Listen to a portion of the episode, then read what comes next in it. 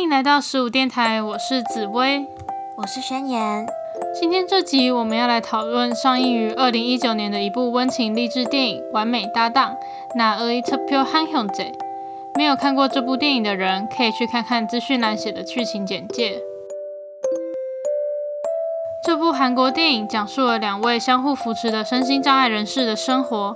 由申河君饰演的世和，是小时候因为意外导致四肢残障；由李光洙饰演的东九，是一位智能障碍患者。两人在一间社福机构相遇，互相补足对方的缺陷，生活了二十年。看了电影之后，真的觉得他们互相在对方的生活中扮演了不可或缺的角色，就如同电影名称《完美搭档》。虽然电影当中都用比较轻松幽默的方式带过身心障碍者的生活，但我相信身心障碍者的生活一定会有诸多的不便利，像是无法自行外出、无法自理生活等等。电影中适合若少了东九帮他推轮椅，他就无法到达任何地方。相对的，东九若少了适合帮他思考事情，他也无法自理自己的生活。身心障碍者除了要面对自身的残疾，还需要调试自己的心理状况。像是适合刚到责任之家的时候，对于自己身体上的缺陷感到非常痛苦，因而选择让轮椅自行失控滑落。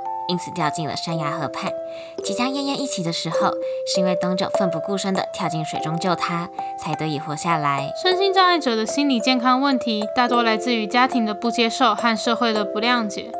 然而，不同类别的身心障碍需要关注的心理健康层面又会有所不同。我们时常会因为不了解某一个特定的族群，而对他们产生偏见。真的，像我自己在学校曾经有跟身心障碍者相处的经验。我遇到的是一位不只有一种心理疾病的身心障碍女孩。虽然到现在我跟她相处一年多，仍然不是很清楚她的状况。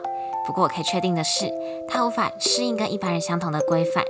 所以如果我们在不了解她的时候就认为她的做法不对，很容易就会误会她了。我发现她大部分的时候是想要帮助别人，或是想表达对别人的喜欢的。但或许因为她表达的方式不好，所以会让别人渐渐疏远她，反而造成她更大的心理压力。所以，我们对于任何人际关系上的相处，在不完全了解对方状况的前提下，都不应该带有歧视与偏见。不过这件事说起来很容易，在真实生活中很难呢。我自己到现在也还没完全找到跟那位女生相处的方法，只能用我自己觉得对的方法和她相处。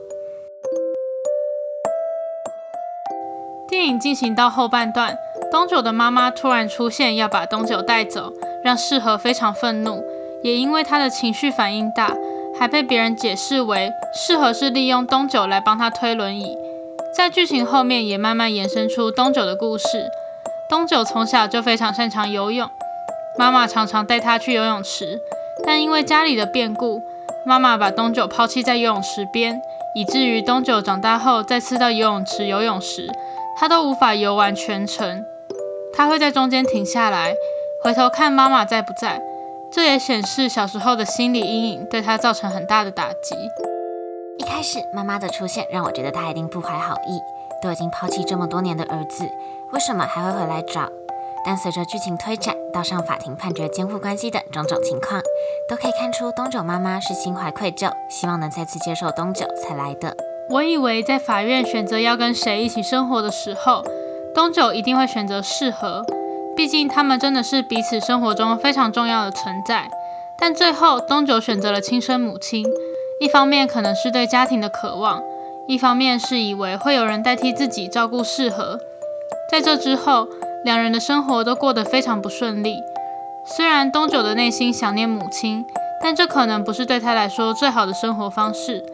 他无法在母亲经营的餐厅帮忙，所以每天只能坐着无所事事。而适合到了其他的社福机构，当然那里的照顾不会有东九来的仔细，也让适合差点遇到生命危险。最后，东九的妈妈体认到，他们才是能在生活中互相依靠的存在，让他们像原本一样继续生活下去。因为适合跟东九长久的互相配合，让他们能互相照顾对方，他们之间的情感甚至超越了血缘，这也引发我思考血缘跟亲情的问题。我觉得血缘跟亲情不一定直接相关，像是我自己一直觉得亲情是可以超越血缘的，也很向往有能力的情况下领养小孩，因为我觉得在生出更多小孩子之前，让每个孩子都能好好的被爱是更重要的。不过这就有点讲远了。